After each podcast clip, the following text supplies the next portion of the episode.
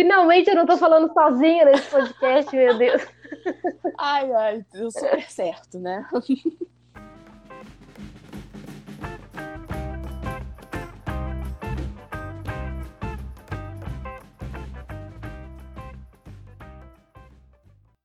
Hello, gente, tudo bem? Estamos aqui de volta no nosso podcast e hoje é com muita alegria que eu abro a série Chá da 5 Convida. E para começar essa série, nós temos aqui uma convidada muito especial, uma amiga minha muito querida, lá do Rio de Janeiro, em Macaé. Ela é formada em Geografia pela UFF. Ela é professora de ensino fundamental, negra com vocês. Recebam com muito carinho Lívia Aguiar. Muitas palmas! Uh! Palmas presenciais, porque não vai ter palma na edição, porque eu não sei fazer isso. então, Acontece. essas são as minhas palmas. E aí, Lívia, seja muito bem-vinda. Olá, olá, pessoas, tudo bom com vocês? Então, eu aceitei esse convite da, da Sabrina, né? A gente que fez uma amizade aí cresceu, né, pela internet, né? Porque a gente só se viu Exatamente. duas vezes, né? Uhum. Sendo que na segunda vez eu acho que a gente se viu mais, né? É, Mas... a gente mais se conversa pela internet do que a gente se viu pessoalmente. Mas não Acontece, tem né? importância, né? né? Porque é. a amizade não depende de a gente estar presente sempre no mesmo lugar, né? Na mesma Muito cidade, bom. né? É a gente poder contar com, com os nossos, né? Seja onde que as pessoas estiverem, né? E a Sabrina, né, é, me chamou para ser a convidada do chá das 5 dela. Mas eu não tô tomando chá, tá? Eu tô no café, tá? Porque eu confesso que eu sou viciada no café, mas. e são 8 horas da noite, mas tudo bem. né? Estamos aí pra gente falar, abordar um tema que eu acho que tá bem presente aí durante esses acho que se não me engano, 15 a 20 dias, né, que estamos batendo na tecla desse tema aí, que é o racismo, né? E a luta antirracial, né? Isso tudo começou. O movimento, na verdade, o movimento antirracista, ele nunca parou. O movimento negro, ele não para, nunca. Até porque ele não tem um minuto de descanso. A gente não tem um minuto de descanso, tá, galera? E tô aqui porque a Sabrina me chamou pra gente falar um pouquinho sobre isso, né? Porque esse negócio de lugar de fala, né? Como é que eu posso, como é que eu não posso, se eu posso me é, aderir ao movimento, se não posso, né? Quem vocês, a gente fala, né, o pessoal, né, que é branco, né, que não é, não precisa, a gente fala, não precisa ser negro para combater o racismo, é, para combater o racismo tem que ter todo mundo tem que se dar a mão e combater todo mundo junto, né? Então a gente vai falar um pouquinho sobre isso, né? É, bom, Sabrina já me apresentou aí para vocês. Meu nome é Lívia Guiar, tá? Eu tenho 33 anos, tá? É, eu sou formada, né? Fiz, é, tô terminando, né? Formando geografia na UF, na Universidade Federal Fluminense, tá? Uma das, uma das faculdades federais mais desconhecidas aqui no Brasil. E é, não fui cotista, falo para vocês que eu não fui porque é, desde quando eu terminei meu ensino médio, que foi em 2004, faz um tempinho aí, tá? Já entreguei minha idade. E é, tem que falar, né? E desde quando eu voltei a, a estudar é, para vestibular, eu não eu não fiz, eu não aderi à cota, porque eu fiquei com medo, eu não sabia me encaixaria no, no, na cota, nas cotas raciais, que é uma política muito importante, tá? O pessoal fala, ah, não é, é para é, facilita a entrada, não facilita, porque cotista ele concorre só com cotista, tá? Não, não concorre com os outros, entendeu? Ele concorre só com aquelas vagas que são destinadas e não, se a gente parar para olhar, não são tantas vagas assim, né? E tem uma concorrência enorme, porque é cotista, né? Além de cotista da cor, né, da pele, negro, temos os cotistas também que estudaram instituições públicas a vida inteira e por aí vai. Eu não, não tentei, nem em 2004, quando tentei um vestibular, que foi uma coisa nada a ver com nada, que eu tentei para enfermagem, não sei o porquê, relevem isso. E o vestibular de 2010, né, que eu fiz 2009 para 2010, que eu fiz, que eu acabei entrando para geografia na UF. E eu entrei na, na UF em Campos de Goitacazes, né? Não na UF na sede, que é em Niterói. E não fiz porque eu achava que eu não tinha direito, porque eu ainda não me via, não me reconhecia. E eu achava assim, não, eu acho que eu posso ter direito, mas eu não, não sabia, não tinha certeza. E com medo de tentar, eu não tentei. Então eu entrei, né, por reclassificação, né, estudei, mas eu não, não, eu não pedi a cota, não porque eu é, ah, achava que eu não podia, porque eu não tinha também orientação.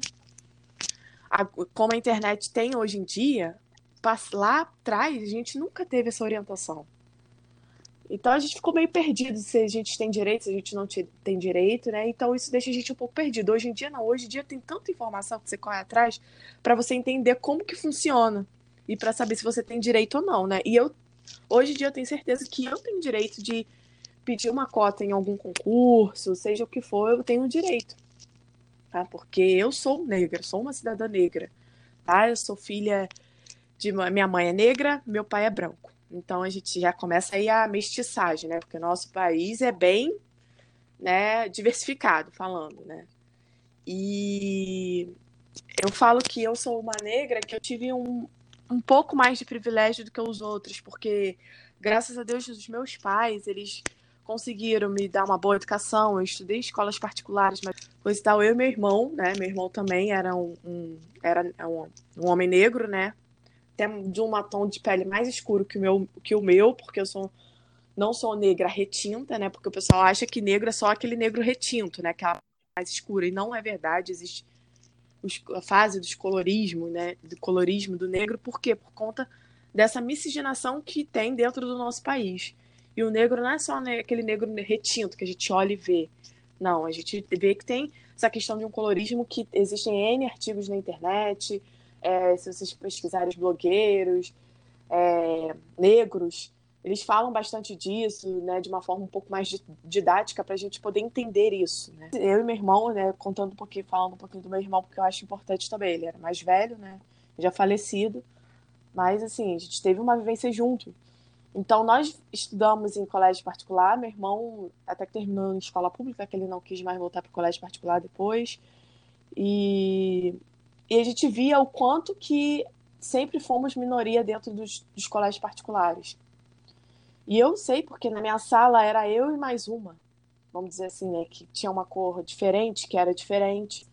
Vivia, porque eu não tinha esse conhecimento, porque naquela década, década de 90, né, nos anos de 80, década de 90, sempre teve essa luta racial, sempre ela nunca morreu, como eu falei, mas eu não tinha tanto acesso a tanta informação, porque na época não tinha é, internet, é, não, não saía muito em jornais, em revistas.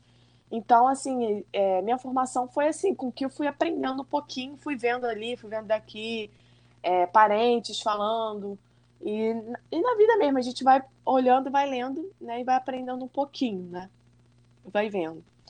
E minha mãe é negra, esses dias a gente estava conversando, né? Que minha mãe, minha mãe sempre sofreu muito preconceito. Ela casou com meu pai aqui em Macaé. E meu pai, como trabalhava no Rio, eles casaram aqui e se mudaram para o Rio.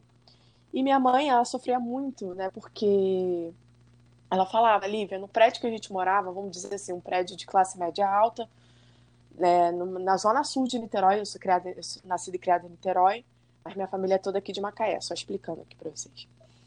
É, ela, quando sempre estava com a gente, comigo, meu irmão, né, sempre quando está com a gente em algum parquinho, né, nas áreas comuns do, do prédio, sempre chegava uma, uma pessoa e perguntava para ela: Ah, você é babá desses dois? Sempre achando que ela era babá da gente, nunca que ela fosse nossa mãe. Entendeu? Então ela sempre sofreu com esse tipo de comentário. Né? E ela e ela falava, ela respondia mesmo que não, que ela era minha mãe, mãe da gente, é muito orgulho e era só porque por questão de ela ser negra, ser pre, ou preta, tá? Tanto faz, negro ou preto, tá certo? Se chamar também de preto.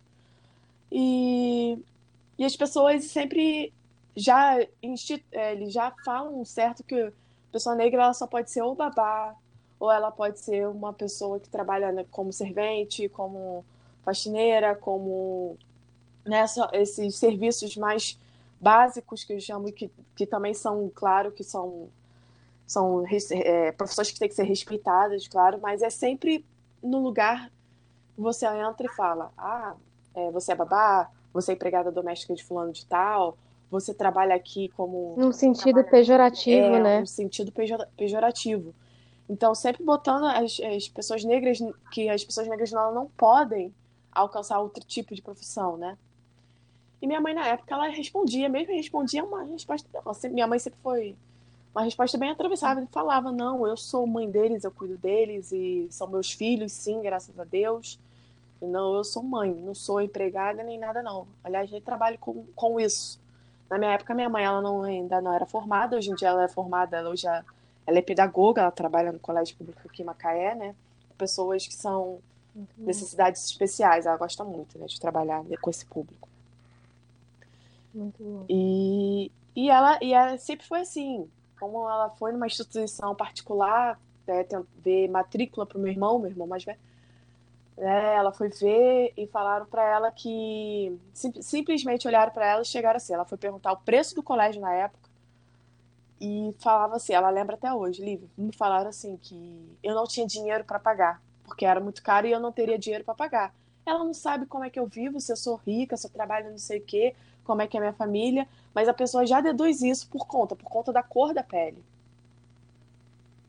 A gente é, isso é isso é nítido por conta da nossa cor a pessoa já chega para você e fala: ah, é muito caro e você não vai ter dinheiro para pagar. A pessoa não te conhece, não sabe no que, com que você trabalha, o que você vive. Não importa, você pode trabalhar como empregado doméstico, não importa o que seja. Mas se você entrar numa loja, qualquer lugar, se você tem um dinheiro para chegar aí para consumir qualquer coisa, você vai entrar, você tem que ser atendido de uma forma igual. Mas não é isso que a gente vê, né, no mundo inteiro. E aqui no Brasil, então, a gente, né, o racismo, ele não é é, é, não é mínimo, ele é escancarado mesmo. Não, é, não existe o racismo velado, não existe o racismo estrutural. E ele aqui no Brasil, o racismo ele é escancarado, sim, entendeu?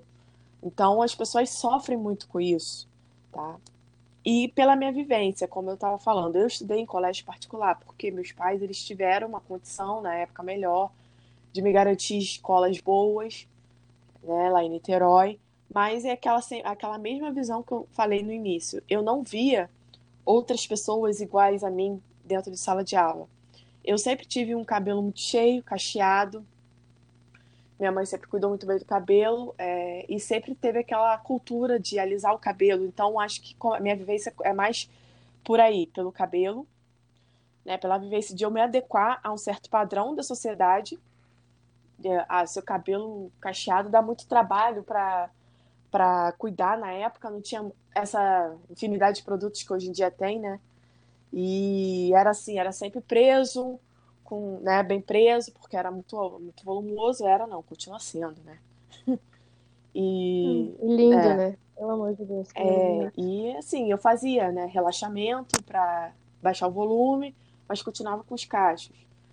É isso, eu era criança, minha mãe sempre me levava no salão para fazer isso. Minha mãe sempre foi adepta cuidar dos cabelos. E isso, desde a adolescência dela, ela sempre fala que né, ter cabelo é, crespo ou cacheado, né, sempre foi assim sinônimo de você sofrer muito preconceito. Então, elas e, a, e as irmãs dela sempre alisavam, né? E ela continua, ela continua usando o cabelo liso porque ela já se adaptou a esse modo de vida, né? De ter o cabelo liso, eu acho que para ela voltar, né? O cabelo dela sempre foi muito cheio eu acho que agora vai ser muito difícil, né? Mas ela, ela livre naquela época não existia chapinha nem nada. A gente passava é, ferro de passar, né? Botava assim, uhum. ferro de passar, né? Ou pente de ferro para alisar, né? Esquentava o pente de ferro uhum. e alisava, né? E sempre foi assim. Fazia touca e fazia, é, botava rolinho, né? Tudo isso alisava o cabelo. E ela sempre foi vaidosa nessa questão do cabelo, sempre manteve ele assim. Hoje em dia, ela usa assim, eu acho que hoje em dia ela ainda usa o cabelo liso, e hoje em dia a pessoa escolhe se ela quer continuar com o cabelo liso ou não. Isso vai da pessoa. Se ela já, já se acostumou, é difícil ela se readaptar ao cabelo, né, voltar a ser, porque sofre com muita química, né? Então, há anos e anos ela sofrendo, já vem sofrendo com química. Então, para ela, de boa. O que já é um passo muito é. grande, né, amiga? é, poder escolher, né? Já é, já um, é passo, um passo, né? Eu vejo é que saiu de um lugar de não aceitação, né? De não aceitação de quem é, de quem a pessoa é, para um passo de escolha, né? E já é um grande passo, né? Isso. né? Eu, eu, eu acho, acho é, né? isso evoluiu bastante de você poder escolher de ter o cabelo liso ou de não ter o cabelo liso. Então, isso vai de cada um. Entendeu? A gente não pode também chegar aí, né, nós, né, e falar, ah, porque você resolveu adotar o cabelo liso, no que não é isso, entendeu? Isso você tem que saber da história da pessoa uhum. também, o que que levou, entendeu? É uhum. uma completa. E no meu caso, né, voltando à minha pessoa, né, sempre foi assim, ela sempre tentou me ensinar a cuidar do cabelo, que hum, vou falar que eu não era muito, sempre fui muito assim, um pouco desleixada com essas coisas, né? Porque eu sempre fui muito moleca, né? Mas ela sempre me levava para fazer hum. o, o relaxamento, para baixar o volume, tentava manter os cachos, né? Isso eu era pequena, né? Tinha 7, 8 anos. Quando a gente entra, no, quando eu cheguei a entrar no funda, hoje é o Fundamental 2, né? Que é de sexta ao nono ano, hoje em dia, antigamente era de sexta, é, era da quinta série até a oitava série, né? A gente entra, né? Aí começam essa. Essa moda né, que entra do, da, das escovas progressivas, né, de fazer escova no cabelo, né, outros tipos de química para poder alisar o seu cabelo. Né? E eu e você eu tinha eu me adequava a como que era o meu meu colégio. Meu colégio realmente ele era extremamente eh, né, vamos dizer 95% ou mais um pouco era branco. Era, não continua porque é um colégio é um dos colégios é, mais renomados de Niterói e um colégio caro, sempre foi um colégio muito caro, mas né, com uma educação muito boa, um colégio católico. Uhum. E, né, mas não só, mas também abrangia muita gente de outras religiões também estudavam lá. Mas assim, você via, eu via, né, e eu, se eu olhar e pegar minhas, minhas fotos de turma, né, que tinha aquelas negócios de foto de turma, Hoje eu olho para aquilo e vejo, cara, como que eu sempre fui diferente da minha turma. Só que eu não via isso. Não tinha informação, acesso à informação nem nada. Então eu sempre me adequei ao que minha turma era. Entendeu? Graças a Deus eu tenho minhas amigas até hoje de colégio, né? Influenciou, mas assim, eu, eu tinha que me adequar à forma de como que o colégio ditava. Né? Quem estudava, né, no caso, né?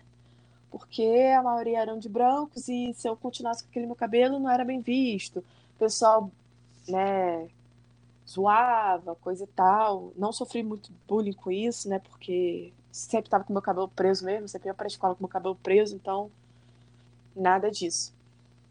Mas assim, a gente vai, quando a gente vai crescendo, principalmente quando eu entrei no Fundamental 2, a gente vai vendo quanto, eu fui percebendo quanto que eu era diferente, né? Que às vezes eu deixava meu cabelo uma forma um pouco mais natural, mas não estava tanto porque eu passava química, né? Então ficava com os cachinhos meio amodinhos, né? Mas eu tentava deixar, né? E via, né, que, que eu era realmente diferente, né? Eu tinha sempre algo diferente, porque eu não me encaixava né, naquilo ali. Eu lembro que eu falei, falei sobre isso num depoimento que eu fui num, num, num evento aqui em Macaé, é, que o nome é Encaixeia. É, de uma colega minha, ela é jornalista, Laís Monteiro, né? E ela é uma, militante, assim, muito, muito forte, né? Antirracial, né? Nessa, nessa nossa luta, né? Isso, quem quiser procurar sobre ela, ela escreve bastante, ela sempre está falando, né? Sobre isso. E a gente, numa roda de conversa, né? Eu falei sobre isso. Gente, eu fui descobrir, tenho 33 anos, que eu me encaixava negra depois de adulta. Não foi quando é, enquanto adolescente nem nada. Eu passei aquilo tudo da regra de fazer progressiva, é, de tentar de deixar o cabelo liso, né, de achar que eu era assim, ah, eu sou mulato, sou moreninha, né, até porque mulato tem que lembrar que não é um, um termo muito legal, né, porque uhum. é junção, né, de animais e era sempre subalterno, né, porque era meio pessoal branco, né, da, na, na época da colonização usava para falar, né? Filho de negro com branco, né? Sai misturado, né? Hoje em dia a gente vai aprendendo aos poucos também alguns termos, né? Que a gente vê que é. Lembro de aprender isso na escola. O que é mulato? Era a mistura do branco com a negra e que nascia o mulato. Era, era Eu lembro, eu consigo escutar minha professora na escola. É, e o mulato, ele é um cruzamento é, de. É real, né? A gente de mula, com, se eu não me engano, com um cavalo. Não sei, com um outro animal aí, que eu não lembro. Sim, é uma, é uma expressão de animal, é, não é então de gente, uma coisa né? que deixava o negro, sempre deixou o negro bem abaixo, né? Porque ele sempre seria uma escória, entendeu? Porque nunca seria outra coisa além disso. Então é um termo bem pesado, né? Como existem outros também, né? Que a gente vai descobrindo, criado mudo, né? Vai uhum. descobrindo que eram, pô, tudo Sim, tem uma nossa. alusão a era, porque era chamado isso, isso, isso, né? Tem vários é, tópicozinhos na internet, até no próprio Instagram mesmo, tem uns tópicozinhos mostrando quais são esses tipos de termos que a gente tem que deixar de usar, né? Porque querendo ou não, a gente isso veio da cultura. Todo mundo falou, falou, falou, vai passando, vai passando de geração em geração uhum. e você vai se adaptando a isso. Entendeu? A história vai, vai mudando com o tempo. E isso é questão de aprendizado. Entendeu? Eu acho que é uma questão de aprendizado. É, eu, tenho, eu tô no meu lugar de fala, você abriu esse espaço para a gente poder estar tá falando sobre isso. E eu acho que é questão de aprendizado, porque você está querendo saber como é que é, como é que viver um, é, na pele negra aqui no Brasil. Não é fácil, é muito difícil. As pessoas às vezes, às vezes não, às vezes não, quase sempre olham para você de um, um, jeito torto.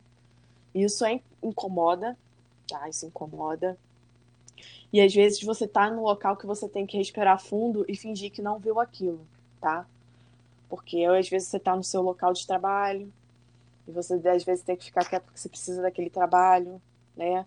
Mas hoje em dia eu acho que com um pouquinho, de pouquinho a pouquinho a gente está mudando, né? Tá conseguindo mudar esse pensamento, mas muito pouco mesmo, porque até entrar na cabeça de todo mundo, como é que é o racismo, como é que funciona, né? Nos mínimos detalhes, né? Para quem sofre, tem gente que não consegue ainda enxergar sobre isso, né?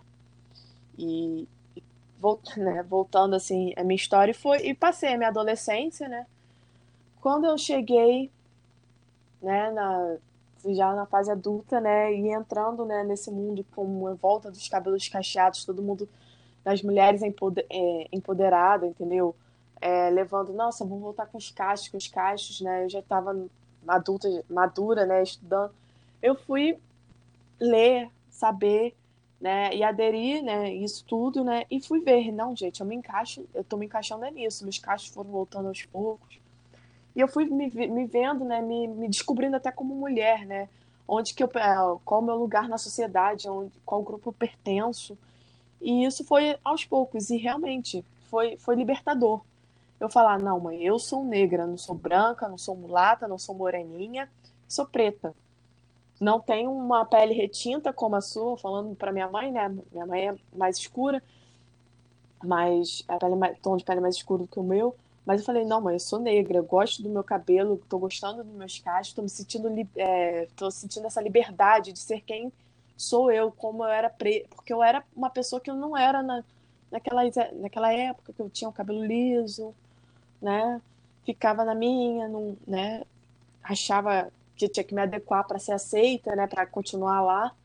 Eu falei: "Não, mãe, eu agora eu tô mostrando para quem eu vim, quem eu sou realmente". E isso foi muito libertador para minha pessoa.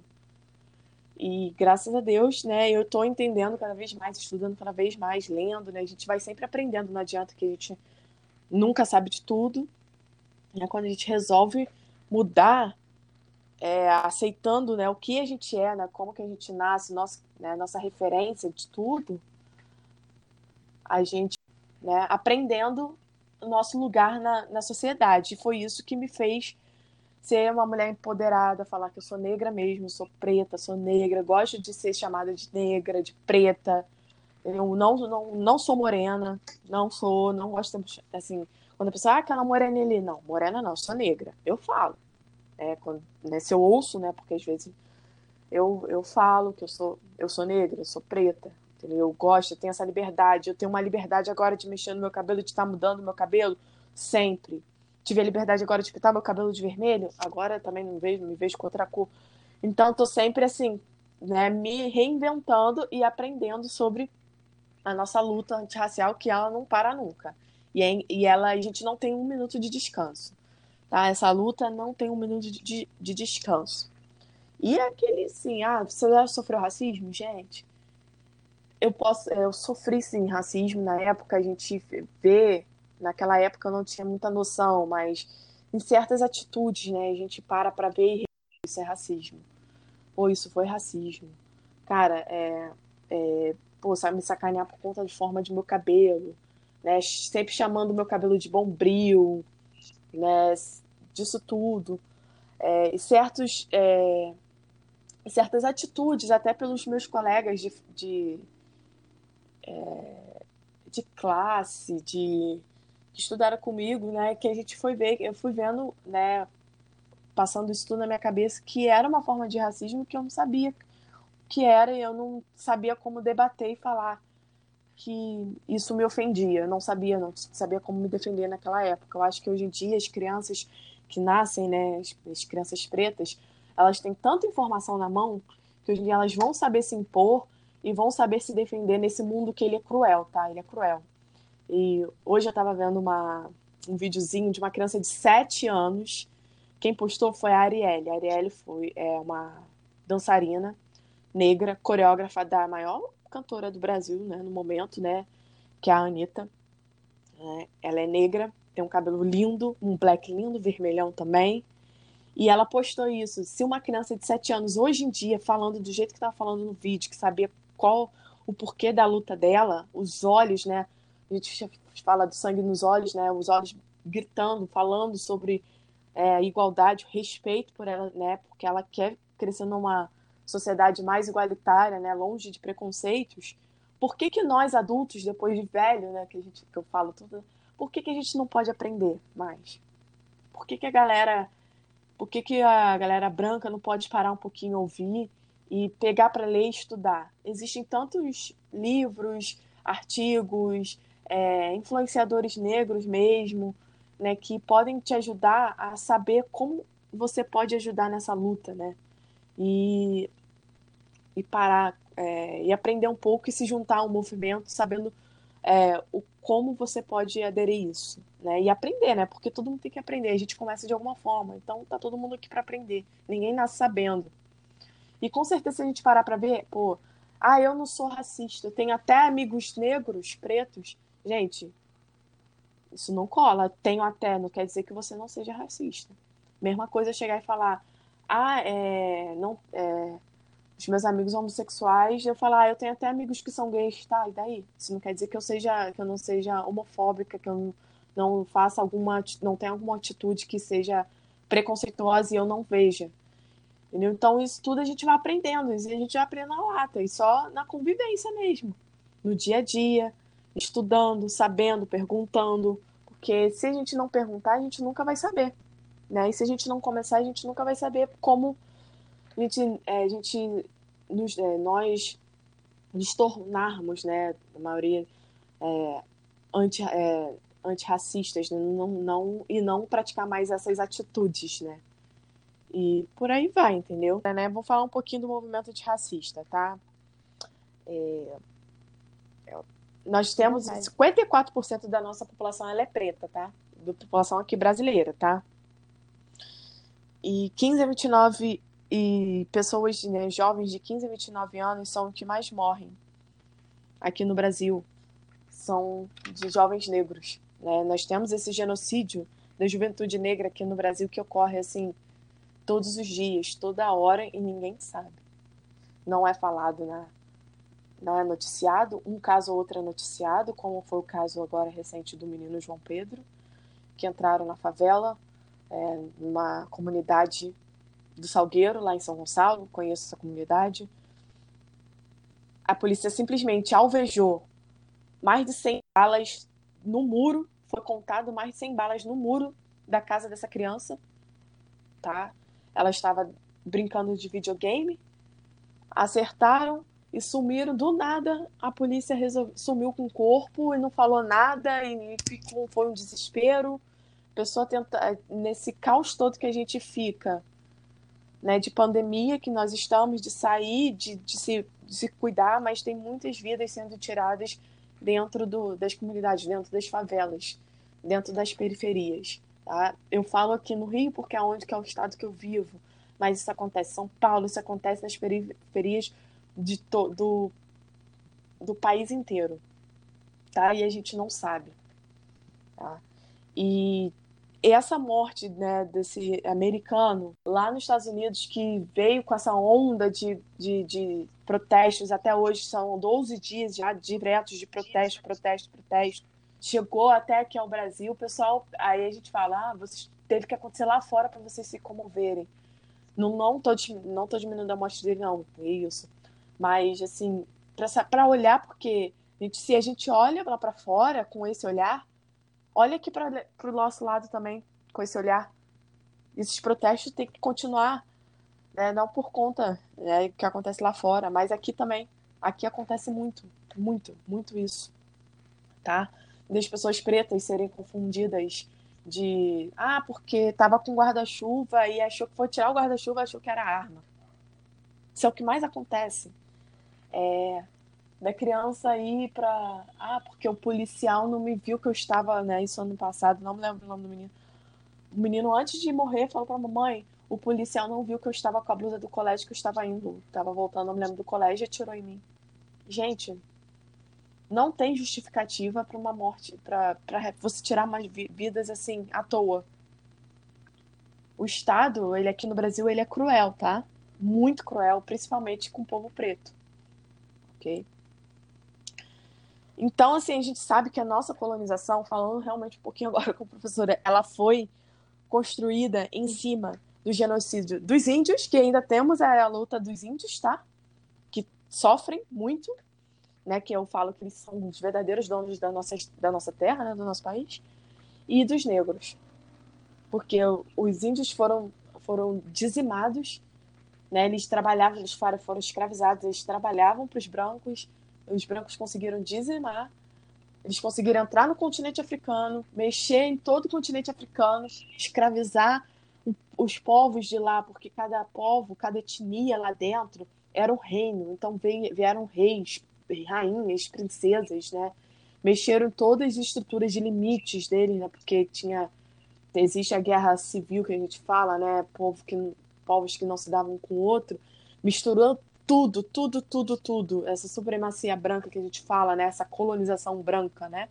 Uhum. Dentro do continente africano. Eu falo sempre para os meus alunos, quando eu começo a dar geopolítica para os meus alunos, eu falo: o continente africano era para ser um dos continentes mais ricos do mundo, porque ele é abundante em tudo, em riquezas naturais, em tudo. Uhum. Ele só não conseguiu porque chegaram e destruíram deles e exploraram e continuam explorando, né? Até hoje. Né? Existe essa exploração existe esse tipo de colonização, entre aspas, né? Que a gente pode, entre aspas, velada, não digo que seja velada, né? Mas existe a, a colonização ainda existe, de, explora, de exploração ainda existe de uma outra, uma outra forma no mundo de hoje, né? E a gente teve uma falsa abolição, né, lá no dia 14, dia 13 de maio, né? a princesa Isabel assinou liberando, libertando todos os negros, mas o Estado não deu uma estrutura para esses negros. Tá, você foi liberado de trabalhava numa fazenda de café, mas e agora? Eu vou morar onde? Para onde eu vou? Qual o rumo que essa população negra ela tinha? Não, não tinha nenhum, né? Então aí daí o Estado trouxe Oi? liberou entre a... o Estado trouxe para cá, liberou entre aspas e depois jogou na rua, é, né? Deixou porque... na rua, a gente fala, deixou na sarjeta, porque não tinha, não deu nenhum tipo de estrutura, não deu educação, não tinha emprego. Gente que continuava trabalhando nos, é. no, na casa dos patrões porque não ficava com medo porque não tinha para onde ir, né? Achou melhor continuar onde que estava. É tudo isso aflige, tá na, nessa, nessa na nossa história, né? E aqui no Brasil, por isso que foi surgindo, né, as, as favelas, né, foram surgindo por conta disso, porque os negros não tinham é, onde morar, não tinham dinheiro, eles foram construindo seus, a gente chama, né, seus barracos nas favelas e foi criando, né, a periferia. Por isso que a periferia, ela, a margem de negros é muito maior do que de branco, mas claro que existe o pobre, né, branco que mora na periferia, coisa e tal. E foi aí que foi surgindo as favelas, né, os subúrbios, tá? É... E a cultura negra, né, ela foi se difundindo dentro desses subúrbios, né? Foi respirando por ali, né? Porque a gente respira. Hoje em dia a gente consegue respirar melhor ainda a nossa cultura, mas algumas coisas eles tentam abafar, né? Tudo sim. E hoje em dia ainda acontece, né? Que o pessoal ainda. É, porque a religião negra, né? Ainda sofre muito preconceito, né? O pessoal chama disso, chama de aquilo, prefiro não falar uhum. os nomes, né? Invade os terreiros, né? De candomblé, né? Essa cultura aí que radicalista, né? De não aceitar do povo só aceitar a sua religião uhum. e não aceitar do outro, entendeu? Isso porque a gente vive no Estado laico. E essa uhum. construção, né, do vocabulário que a gente falou até no início, né, mulato, criado mudo, alguns vocabulários que é uma é uma construção do vocabulário, é uma questão da sociedade, né? Essa construção a gente vai aprendendo junto, porque não adianta a gente querer mandar, ah, para de falar isso, você aprender de um dia para o outro, isso não vai acontecer, gente. Isso vai acontecendo com o tempo. A gente, como você falou, ah, eu aprendi o termo mulato na escola, em história.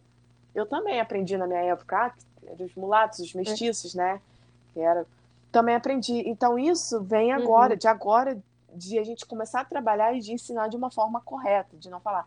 Ou se falar assim, ah, eles eram chamados disso, mas isso não é o nome correto a ficar falando. Mostrar o porquê.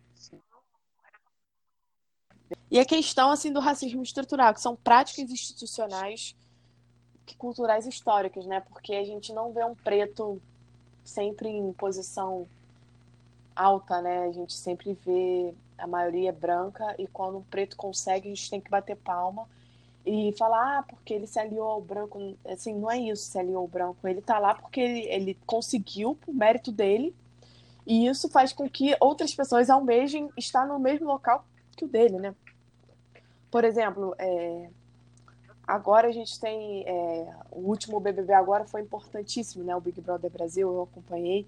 E a vitória da Thelma foi importante, porque ela é uma mulher negra, ela foi adotada, ela sofreu sofreu demais para conseguir fazer uma faculdade de medicina, porque era o que ela queria, ela se formou médica. A única preta da turma inteira de medicina era ela. Olha para a gente ver, né? E, e inspirar crianças, adolescentes, né, de hoje em dia a, que, a chegar no nível que ela chegou. Eu sou uma médica anestesiologista, estou é, aqui no meu lugar de fala e mostrar, né, ser, ser esse exemplo importante. As figuras negras elas terem esse espaço né, hum. na mídia né, e na internet, isso é muito importante. E falando um pouquinho das cotas, né? Que você fala, ah, cota é esmola, cota não é esmola. Ainda é pouco para ser feito, né? Uma reparação histórica, né? Porque, como a gente falou lá no início sobre é, a abolição, os, pre os pretos, né? O povo negro, ele, ele foi liberto pela princesa Isabel, mas não tinha, não tinha uma estrutura, não teve estudo, não teve direito a nada, né?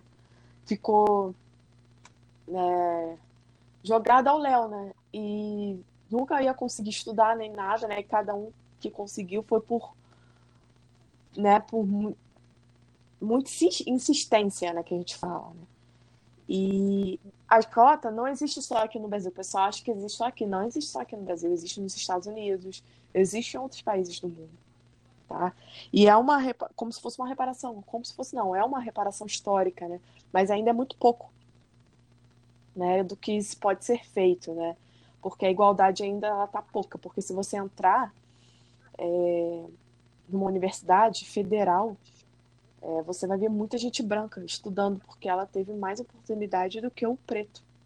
Tá? Isso é fato, é só você olhar dentro de sala de aula. É que o que muitas pessoas não entendem também, eu acho, muitos brancos no caso, né? Aqui, sempre que eu falo, eu falo pro branco, óbvio. E eu acho que muitos brancos não entendem é que quando a gente fala de igualdade, nesse, nesse caso das cotas, é igualdade de oportunidade, porque não é para igualar o branco com o negro, é para respeitar essa diversidade, né? Não é para embranquecer o negro, é para manter a diversidade, só que é para igualar as oportunidades, porque do jeito que tá, não tem igualdade. Não. Nenhuma.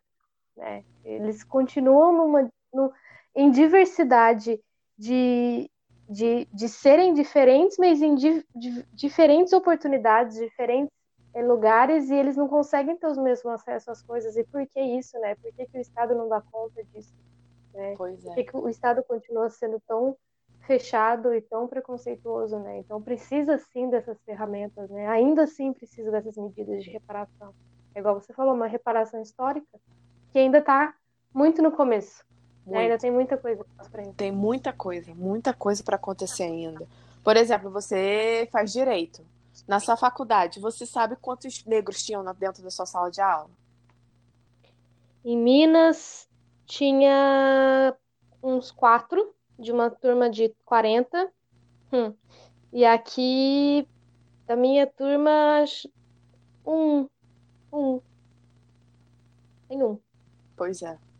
Um só. É. É um absurdo esse número. É um absurdo. Entendeu? É um absurdo. É. E muitas vezes, né, é, a pessoa ela trabalha duro, dá duro para poder pagar, né, essa faculdade, né, porque não consegue é, estudar, né, ter um, os estudos para tentar uma federal e o jeito mais fácil, entre aspas, não que seja mais fácil, né, não tô, Sim. É, para ele seria melhor, consiga entrar mais fácil, né, numa faculdade particular, porque querendo uma faculdade particular, ela visa o dinheiro, tem um dinheiro, então você pagou, você entrou vamos dizer assim, né? Você tá lá pagando todo uhum. mês a sua mensalidade, né? Óbvio que existem faculdades Sim. particulares maravilhosas, né? Mas, assim, para ele fica mais fácil do que ele se estressar, estudar para um, pra um concurso como o Enem, né? É. O Enem se preparar demanda de tempo, demanda tudo aquilo e às vezes as pessoas não conseguem, porque ela precisa trabalhar e não tem tempo. E precisa estudar e coisa, porque é, é o jeito mais fácil dele da pessoa, né, conseguir se formar e, e, ter uma vida melhor, né? Dar uma vida melhor para sua família e ela se dar uma vida melhor, que é o direito dela. Entendeu? É isso. Entendeu? É difícil, né? Hoje em dia é difícil. E hoje em dia é muito difícil, porque a faculdade particular é muito cara, né? Nossa, muito. Nem fala. Então as pessoas trabalham para pagar a faculdade, né? Porque. E comer, né? Tentar sobreviver, né? Exatamente. Tentar sobreviver. Né?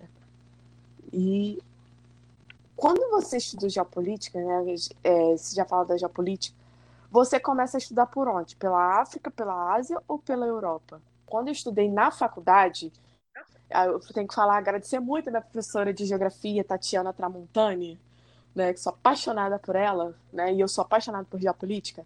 A gente aprende muito, aprendi muita coisa na faculdade mesmo. Para a faculdade de geografia, assim, para mim foi assim, abriu muita coisa, muito leque, né? É que a geopolítica ela não pode começar da Europa, porque a Europa ela se começou, se botou no centro do mundo, né? E levou isso tudo, porque ela é, é a principal causadora do, da escravidão é o continente europeu. Não é a África, não é a Ásia. Por quê? É, é errado falar de geopolítica por eles, porque os, prime os principais continentes do mundo. É o continente africano, o, mundo começou pelo continente africano pelo continente asiático. São os, os continentes mais milen, é, tem é, história né, milenar a contar do que a, o continente a, a, europeu chegou, veio depois, entendeu? Só que eles tiveram tanta essa supremacia que levou isso, né, tanto ao continente africano quanto ao continente asiático, tá? Né? Então, é verdade. É, aí, né, muito, eu acredito que muitos, né, hoje em dia, né, estejam vendo isso tudo acontecendo, não sei como está ocorrendo lá, né? Então, acredito que pode né, acontecer essa história, dar uma reparação, mas eu acho que meio difícil porque a Europa gosta de ser, ter esse eurocentrismo igual os Estados Unidos gostam de ser o centro do mundo, né? Então, ah, com certeza. Não vai ser tão cedo. Não vai ser tão simples. Não, não vai ser tão simples. E, assim, a minha história, falei um pouquinho sobre mim, a minha história é um pouco disso, né?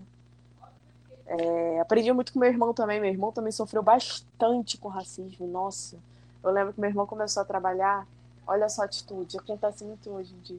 Tô lá numa loja, ah, eu quero ver tal, tal, tal calça, numa loja cara, nem lembro o nome da loja a mulher, a vendedora chegou e falou: Ah, é muito cara, você não vai ter o dinheiro para pagar de novo. É a mesma situação que minha mãe já passou. Uhum. Não existe isso, gente. Você não sabe. A pessoa entrou, deixa a pessoa entrar. Não importa como que ela vai comprar. É no cartão de crédito sendo é. dinheiro. Não interessa, ela não vai comprar, não vai estar tá consumindo. Entendeu? Você não tem que chegar a falar, ah, você não vai ter dinheiro. Tem que vender e pronto, né? As pessoas estão ali, né, pra. Eu fico.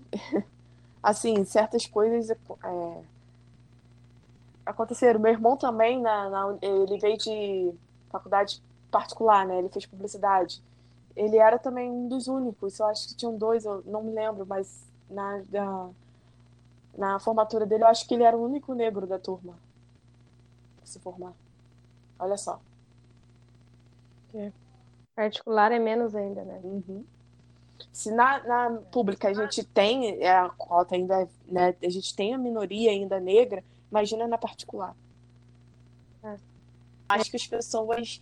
Eu posso deixar aí que as pessoas elas podem começar a estudar, a aprender um pouco mais sobre o movimento negro, a saber como que o branco pode ajudar nessa. É, o lugar do branco na luta antirracista. Existem vários livros, até tipo assim, um livro da Djamila. Olha, consu, é, consu, a Djamila Ribeiro ela é maravilhosa, principalmente para as mulheres, né? Porque ela é muito engajada também no uhum. empoderamento, no feminismo negro, que é totalmente diferente do feminismo branco, tá?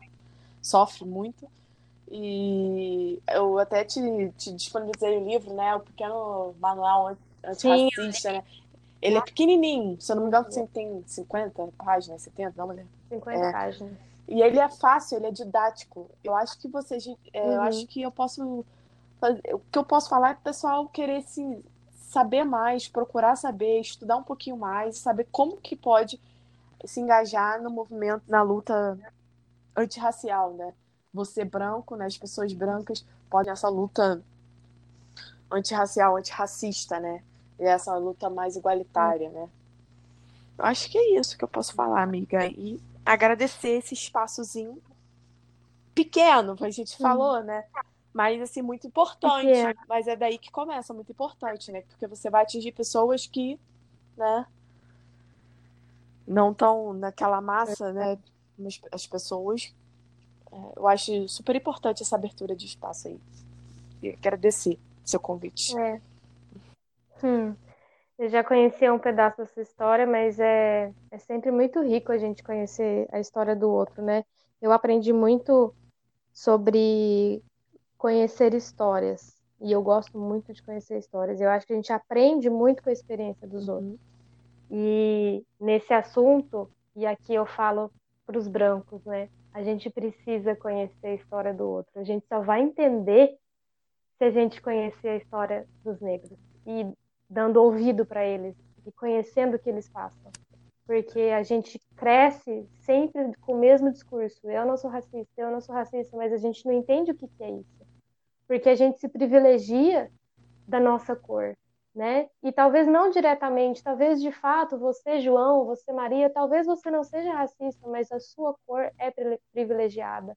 E a gente precisa aprender isso, a gente precisa se dar conta disso né? E ouvir a experiência do outro e conhecer a história do outro para que a gente combata isso, né? No nosso meio, mesmo que o nosso alcance seja pequeno, né? Seja de uma, duas, três pessoas, mas é assim que a gente começa, né? No pouquinho, é, no pouquinho. né? E, e, a influência, a influência, ela precisa ser real. Né? Exatamente. Né? Hoje em dia, tem influenciadores por aí que falam, falam, falam, a gente não quer mais esses influenciadores, a gente quer mudança de estilo de vida, né? Exato. E eu tenho muito isso pra mim, que a influência tem que ser real. Isso. Não basta mais essa influência digital. É, exato. Então, tem uma mudança de consciência para depois ter uma mudança de estilo de vida. Uhum. E, e então, eu também eu queria deixar assim, se vocês querem também, fora gente famosa, falei da Jamila Ribeiro, né? Vai, é, é, Angela Davis também, uma, uma importante nome nesse, né, nessa questão né, antirracial. É, eu vou deixar aqui a Laís Monteiro, que é uma amiga minha, jornalista, que eu já tinha falado. Ela é importante também, porque ela está sempre nessa luta, ela está sempre escrevendo, falando sobre. É, outra colega minha de faculdade até, que ela, é, ela fez ciências sociais no caso, né, mas a gente estudou no mesmo período na UF, né? Karine Passos, tá? Karine com C, tá, gente? É, Karine com C e com I normal, com N só, tá?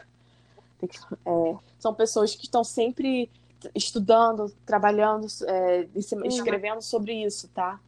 É importante né, a gente dar voz a essa galera, né? que está começando, é. até é pequeno, ah, é pequenininho, mas é grande, o que, que ela está produzindo, né, sobre isso, sobre o conteúdo sobre isso, uhum. entendeu? Como que fala, né? É importante, é legal, entendeu? Dar uma olhada assim. Então tá, gente, foi isso. Espero que vocês tenham gostado. É, logo a gente vai ter mais convidados aqui no podcast também. É, vai ter na descrição. Aí eu sempre quis falar isso. vai ter os, vários arrobas na descrição que a Lívia vai, as pessoas que a Lívia indicou, vai ter o arroba dela também. No podcast é possível ter descrição, então vai ter. E não deixem de acompanhar a Lívia. A Lívia faz um excelente trabalho como professora. A Lívia também é bailarina, então é uma, uma delícia acompanhar ela. E ser amiga dela, tenho certeza que ela é uma querida, vai, vai responder todos vocês. É isso, estaremos de volta em breve. Um beijo, tchau, falou!